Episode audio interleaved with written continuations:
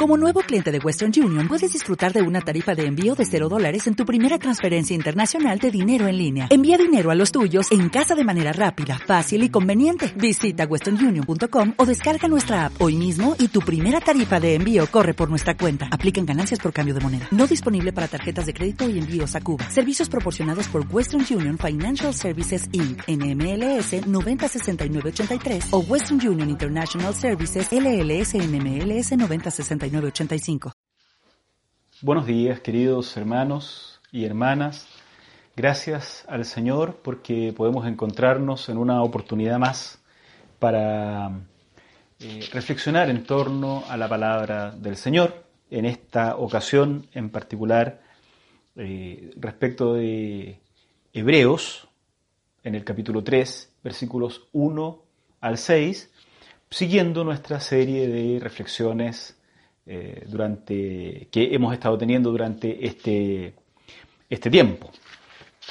Eh, así es que bueno, continuamos con, nuestra epístola y quisiera invitarlos a buscar efectivamente en sus eh, Biblias, en, el formato que ustedes lo tengan ahí en casa para seguir la lectura, también va a aparecer proyectada esta, esta lectura, en Hebreos capítulo 3, versículos 1 al 6.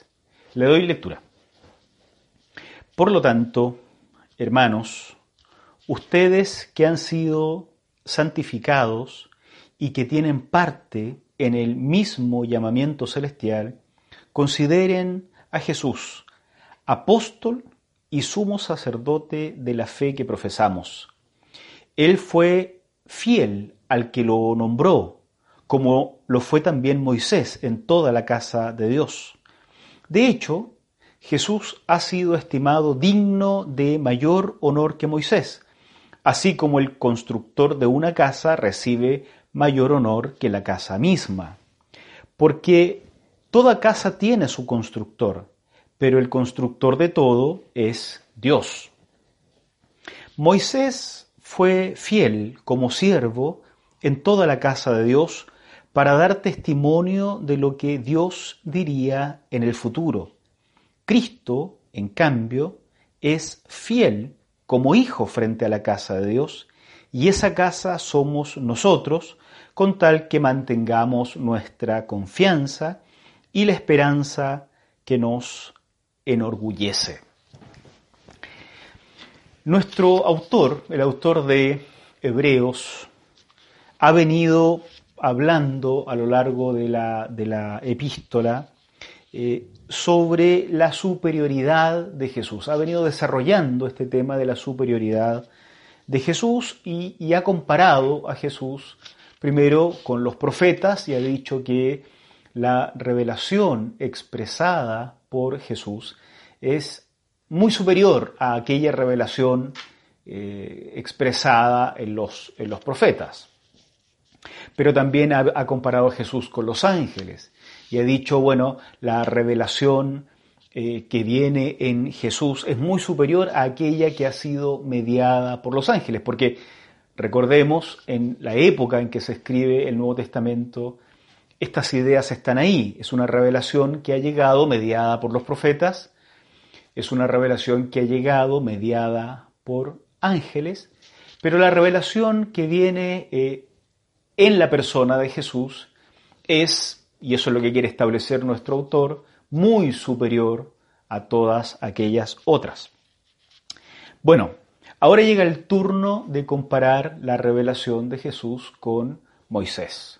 No solo es superior a la expresada por los profetas, no solo es superior a la mediada por los ángeles, es en resumen superior también aquella mediada por el propio Moisés.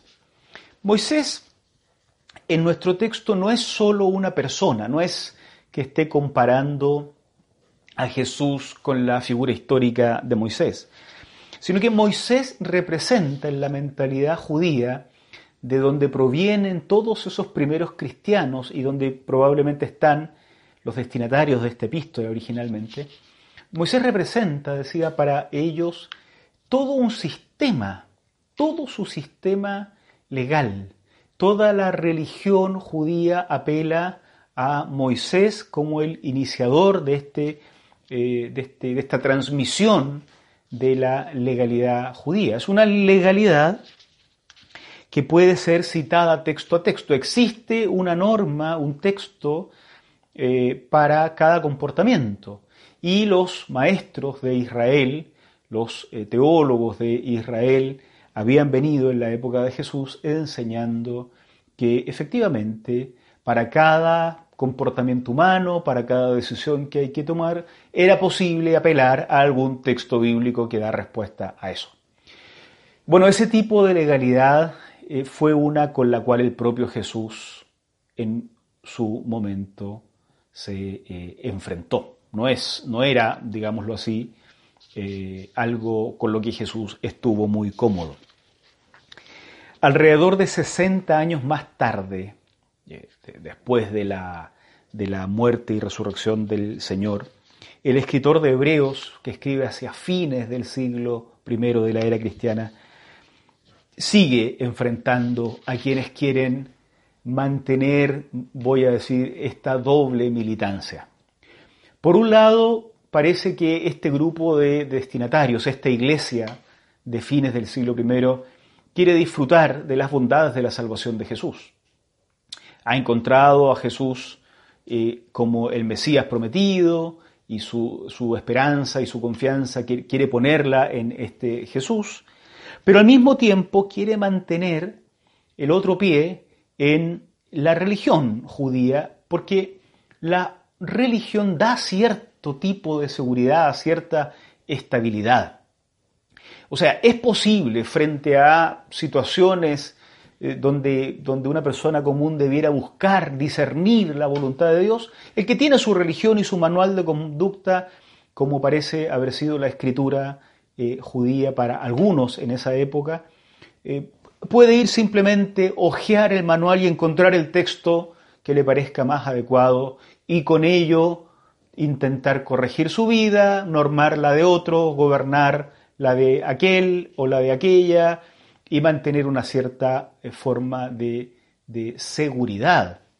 no necesita preguntarse diariamente por la voluntad de Dios, no necesita abrazar en la fe a alguien basta seguir un manual de normas y de leyes que su religión de origen le entrega. Entonces la cuestión acá es acaso esto es posible. Si es posible vivir en esta ambigüedad, o abrazamos a Jesús o seguimos una religión con las normas que dan tranquilidad y dan este, seguridad. O tal vez es posible hacer ambas cosas. Por un lado, abrazar a Jesús en la fe absoluta, abandonado a Jesús, o por otro lado, eh, mantener nuestras religiones o sus religiones de normas y de pautas. Bueno, nuestro texto llama a romper esa ambigüedad. O se abraza a Jesús como Salvador total, o se siguen las normas de una religión ordenada y todo lo que se quiera, pero fundada en una revelación muy inferior a aquella revelación expresada en el propio Jesús. Así es que nuestro texto nos propone tres elementos para desambiguar la fe, eh, para, para em, invitarnos a decidir o Cristo o un sistema de religión este, por muy bonito que parezca y por muy centrado en textos bíblicos que parezca como era aquel judío. Se trata de tres afirmaciones que yo quisiera proponer como provenientes de nuestro texto y compartir con ustedes. La primera de estas afirmaciones, el apóstol y sumo sacerdote de esta fe es Jesús. Dice en el versículo 1, miren ustedes. Por lo tanto, hermanos, ustedes que han sido santificados y que tienen parte en el mismo llamamiento celestial, consideren a Jesús apóstol y sumo sacerdote de la fe que profesamos. Ustedes que han sido santificados y que forman parte en este llamamiento, tienen parte en este mismo llamamiento celestial. ¿Quiénes son ustedes que han sido santificados? El escritor está hablando a la iglesia, a ese grupo de creyentes a los que les dice, ustedes que han sido santificados. Santificados significa simplemente apartados, separados por este llamamiento para formar parte de una nueva eh, comunidad, de una nueva casa, le va a decir, y uno podría decir de una nueva familia incluso. Ustedes que han sido eh, este, apartados para formar parte de esta nueva comunidad, que comparten este llamamiento que proviene del cielo mismo, ténganlo claro.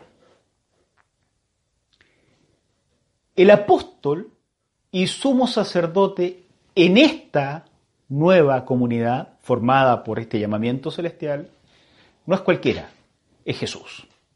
Y el sumo sacerdote en esta nueva comunidad que ha sido formada por el llamamiento del Señor tampoco es cualquiera, es Jesús. El apóstol y sumo sacerdote de esta fe que profesamos en esta comunidad formada por el llamamiento celestial es eh, Jesús. Interesante las dos expresiones que usa, apóstol y sumo sacerdote. El apóstol, apóstol es una palabra que significa enviado. El apóstol es un enviado, en este caso enviado por Dios con una comunicación. Es, digámoslo así, la vinculación del ser humano con Dios eh, cuando esta vinculación proviene de Dios. Dios envía. Y el sumo sacerdote es el que hace el proceso de vinculación inversa.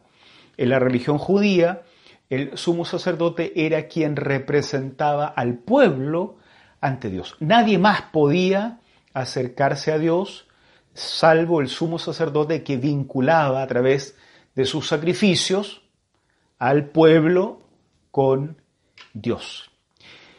Por tanto, lo que está diciendo el escritor a los hebreos es que nuestro vínculo con Dios, de ida y vuelta, nuestro vínculo en esta casa, en esta comunidad, en este grupo formado por el llamamiento de Dios, quien posibilita el vínculo de Dios al ser humano y del ser humano a Dios, no es otro sino Jesús. Jesús no es una doctrina en Hebreos. Jesús es una persona que vivió en un tiempo determinado y que posibilita con su muerte la vinculación con Dios.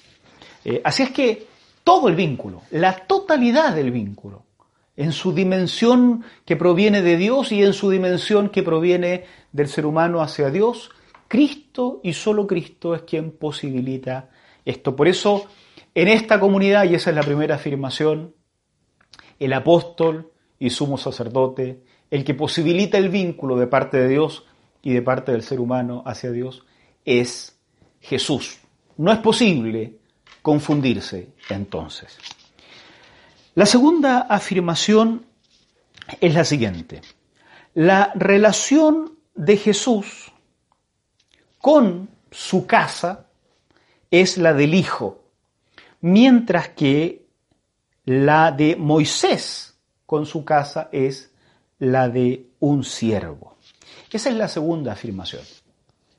Este es el momento en que nuestro escritor compara qué tan superior es la eh, eh, vinculación con Dios que posibilita y la revelación de Dios que se expresa en la persona de Jesús. Y lo dice con mucha claridad. Miren ustedes eh, desde el versículo 2 en adelante. Él fue fiel al que lo nombró, está hablando de Jesús, como lo fue también Moisés en toda la casa de Dios.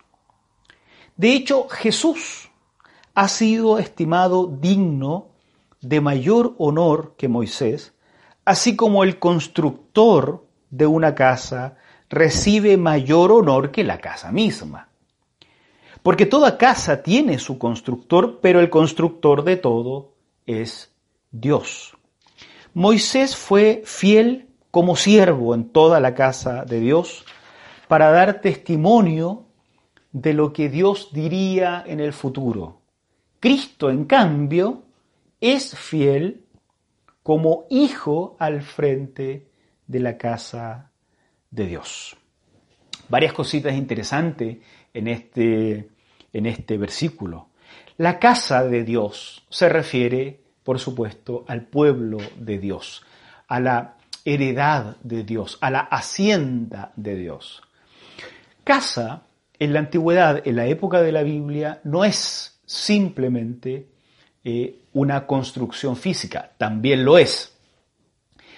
Pero casa es también todo aquello que pertenece, aquello que es propiedad, según se entendía en la antigüedad, al patriarca, al padre de, eh, de familia, su esposa, sus hijos, sus animales, sus esclavos, su terreno, también la construcción física donde habitan, todo aquello configura la casa o la hacienda de, eh, de una persona cualquiera. Así es que hablar de la casa de Dios es hablar de todo aquello a lo que todo aquello que le pertenece a Dios. Y en especial, entonces en la antigüedad se entendió la casa de Dios como el pueblo de Dios, el pueblo de Israel, escogido por Dios como su casa, como el lugar que lleva su nombre. Y el escritor de Hebreos también va a decir que la iglesia, nosotros, de alguna forma somos, en este mismo sentido, la casa, eh, la casa de Dios. Bueno, lo que se viene diciendo es que Moisés administra esta casa de Dios, pero la administra como siervo, como alguien que forma parte de la misma casa probablemente. En cambio Jesús administra esta casa de Dios como el Hijo, como aquel en realidad a quien pertenece todo lo que está ahí. Con esto se viene mostrando la superioridad de Jesús respecto de aquellos, que le pertenecemos. Pero es muy interesante el, detalle de, de nuestro, nuestro texto del versículo 5. Moisés fue fiel como siervo en toda la casa de Dios para dar testimonio de lo que Dios diría en el futuro. Por un lado, esta expresión de algo pasado, Moisés fue fiel. Fue en el pasado fiel, con un inicio y un fin determinado en su tiempo, para dar testimonio de algo que vendría en el futuro. O sea, Moisés, y esto lo va a explicar el autor más adelante, está en realidad expresando un servicio temporal, un servicio preparatorio, la administración de la casa con sus leyes, con sus normas, eh, en la época de Moisés, es sólo preparatoria para algo que vendría en el futuro. Moisés sirvió su sistema legal, su sistema de religiosidad, sus pautas y normas escritas, sirvieron a un momento determinado como algo, primero, pasado y en segundo lugar, como algo preparatorio para lo que vendría en el futuro. Miren el comienzo del verso 6. Cristo, en cambio, es, esto es presente, es hoy fiel, pero no como siervo, sino como hijo al frente de la casa de Dios. Por eso el sometimiento a Moisés, el, sometimiento a, esa, a ese sistema de religiosidad, con todas las seguridades que otorga, porque no hay que preguntarse nada, uno va y busca el texto que acomoda a tal pregunta y ahí está la respuesta. Ese sistema, el sometimiento a ese sistema, es el sometimiento a lo preparatorio, a lo inferior. Y eventualmente es el reemplazo de aquello que es lo definitivo que viene eh, con Jesús. Por tanto, aquí somos también llamados a desambiguar. O nos quedamos con lo preparatorio, el sistema legal con todas las normas claras y con ciertas seguridades humanas, o nos quedamos con el Hijo, el que es lo definitivo, aquel cuya revelación es superior.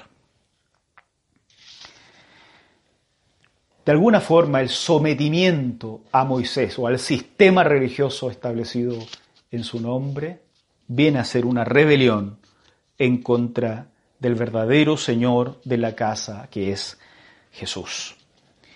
La tercera afirmación es la siguiente. No cualquier confianza ni esperanza nos hace casa de Dios. Este es como el punto final de esta demanda de desambiguar la fe que profesamos. Hay que tomar una decisión porque no cualquier confianza, no cualquier esperanza nos hace casa de Dios, propiedad de Dios, hacienda de Dios, familia de Dios. Miren la segunda parte del verso 6 en adelante. Y esa casa somos nosotros, con tal que mantengamos nuestra confianza y la esperanza que nos enorgullece. Este condicional es importante.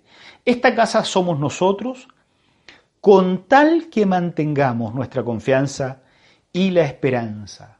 No somos la casa si no tenemos esa confianza y esa esperanza eh, adecuada. La iglesia es presentada acá como la casa de Dios, como el dominio de Dios del que hemos estado hablando, aquello sobre lo que Dios es el padre de familia. Pero ser esa casa tiene entonces esta condición, mantenernos en la confianza y en la esperanza. Y con esto se cierra una inclusión o un círculo que comenzó en el versículo inicial. Al comienzo se decía, si somos la comunidad, si somos la comunidad de llamados de Dios, Cristo es nuestro apóstol y sumo sacerdote. Esa es nuestra confianza. No podemos equivocarnos. Pero ahora al terminar se nos dice lo mismo, solo que al revés. Solo si Cristo es nuestro apóstol y nuestro sumo sacerdote, solo si esta es nuestra confianza y esperanza, somos de la comunidad de los llamados de Dios. Algunas consideraciones finales para tener en mente y en nuestra reflexión. La habilidad de los seres humanos para crear religiones siempre ha complicado las cosas y ha complicado a los cristianos y cristianas también. El seguimiento de Jesús, el abrazar a Jesús por la fe, ha sido frecuentemente confundido con la adopción de ciertas religiones. Es como si llamar a seguir a Jesús fuera simplemente llamar a las personas a cambiarse de religión. Tú eres un budista, entonces ahora firma la confesión cristiana y te haces de nuestra religión. Entonces, como que nos hemos seguido moviendo en el plano de los sistemas religiosos. Precisamente lo que el escritor de Hebreos y todo el Nuevo Testamento en realidad está criticando tanto. No se trata de sistemas religiosos, no se trata de corpus doctrinarios. Hemos confundido el seguimiento de Jesús incluso con hacerse evangélico. Como que le decimos a la gente, mire, si usted quiere seguir a Jesús, hágase evangélico. O por el hecho de haberse hecho evangélico, usted ha abrazado la esperanza de Jesús. Y entonces en realidad a veces lo que estamos haciendo es decirle a las personas que abrace nuestro sistema religioso evangélico, nuestro sistema ritual evangélico, nuestra forma de culto, nuestra forma de canto, nuestra forma de administración. Es simplemente otra religión como la de Moisés. Hemos confundido el seguimiento de Jesús a veces con recitar textos bíblicos y con cumplir ciertos textos bíblicos. Usted quiere seguir a Jesús, aplíquele el texto de Levítico tanto, tanto. Aplíquele el texto de Isaías, aplíquele el texto de Mateo. ¿No es eso lo que hacía la religión de Moisés? Hacer que las personas vivan sometiéndose a ciertos textos bíblicos, uno por acá, otro por allá. ¿No es esto mismo lo que hicieron los escribas y fariseos con Jesús? Cuando le citaban textos bíblicos esperando que Jesús se someta a ellos para que sea un buen religioso de su tiempo? no se trata de un sistema de textos bíblicos. La fe en Jesucristo es algo muy, muy superior a ese sistema de Moisés, pero también a todos los sistemas que pretenden ser similares y que dan seguridades. Si yo soy el conocedor de los textos bíblicos, puedo controlar al resto citándole los textos bíblicos. Yo mando porque yo conozco los textos bíblicos y así funcionamos. ¿No es esa misma la religión de Moisés que Hebreos critica? Hemos confundido el seguimiento de Jesús con confesar y adherir a ciertas doctrinas que suenan muy intelectuales y suenan muy rimbombantes.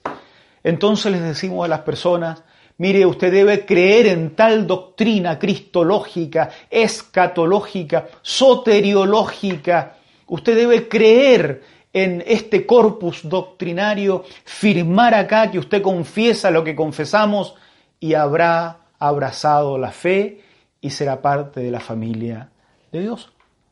¿No era eso mismo la religión de Moisés?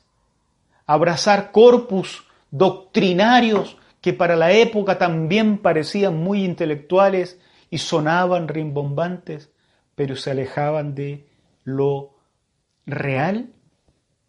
Todo aquello era lo preparatorio, todo aquello era, va a decir Hebreo más adelante, la sombra simplemente, en una imagen platónica, la sombra de lo realmente existente. No, queridos, y especialmente querida Iglesia de Providencia, el origen y fin de nuestra fe es una persona histórica, cuya memoria ha sido conservada por siglos en esos viejos documentos que todavía tenemos en la Sagrada Escritura. Esa Sagrada Escritura que debemos seguir estudiando permanentemente, no para hacer de la Biblia un amuleto, ni para hacer de la Biblia un objeto de culto. No adoramos a la Biblia. No creemos que la Biblia nos dé la salvación por ser un libro que vamos a comprar en la librería.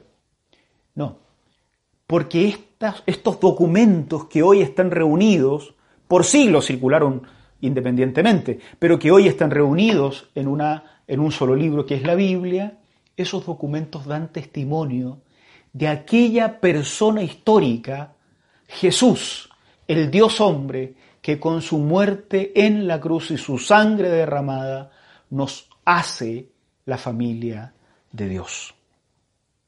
Nosotros como iglesia eh, queridos hermanos y hermanas, que nos vemos en todas las actividades de la semana, en la Academia Bíblica, bueno, ahora todo nos vemos por Zoom, en la Academia Bíblica, en la reunión de hombres, en las uniones femeninas, en las charlas de café, con los jóvenes, con los grupos en casa, con las pastorales de la niñez eh, y las reuniones administrativas, y ahí estamos siempre viéndonos. Nosotros como Iglesia de Providencia queremos ser la casa de Dios. Queremos ser la casa de Dios. Entonces no queremos abrazar un sistema religioso simplemente como el de Moisés, donde se citan textos bíblicos. Los que crecimos en la iglesia hemos leído la Biblia entera muchas veces en la vida. También los que seguían a Moisés lo hacían. No se trata de eso la vida cristiana. Hemos tomado cientos de cursos en el pasado. También los seguidores de Moisés lo hacían. Nosotros cuando nos reunimos para nuestro estudio permanentemente en la semana, no lo hacemos simplemente para llenarnos la cabeza de más conocimiento, sino para buscar a aquel que es testificado en estos documentos, a Jesús, cuya memoria se preservó por siglos a un costo muy alto, porque se sabía que había que seguir contando la vieja historia del Dios hombre que entra en la humanidad, en la historia de la humanidad, para darnos salvación. Cristo, pero solo Cristo, es testimonio de Dios a la humanidad y nuestro representante también ante Dios. Así es que somos nosotros, todos, hombres y mujeres, la familia de Dios. una familia que no se rige con las pautas de las familias de este mundo, cristianas o no cristianas, sino con las pautas de eh, la idea de que Dios es el Padre de todos nosotros y todos nosotros, hombres y mujeres, niños y ancianos, somos eh, hermanos y hermanas. Queridos, que el Señor nos dé esa gracia para abrazar la única confianza y esperanza que nos hace familia de Dios, que nos hace la casa de Dios. Abandonemos los sistemas religiosos que nos dan seguridades temporales. Abracemos a Jesús, que es el origen y fin de la fe. Que Dios nos bendiga. Oramos al Señor. Señor, muchas gracias por el tiempo que nos permites invertir cada semana en reflexionar en torno a tu palabra. Señor, ayúdanos a identificar esos elementos de falsa seguridad que hemos ido adoptando a lo largo de los años quienes hemos tenido una fe desde antiguo en, eh, en la vida cristiana, para abandonar todo aquello y abrazar a Jesús, quien no solo vino en el pasado y se encarnó en la historia, sino que en el presente es el que está al frente de la casa de Dios, al frente de todos nosotros como la familia de Dios. Ayúdanos a abrazarnos a Él para no perder el rumbo y no quedarnos con lo inferior de una revelación de un sistema religioso, sino con lo superior de la revelación en la persona de Jesús.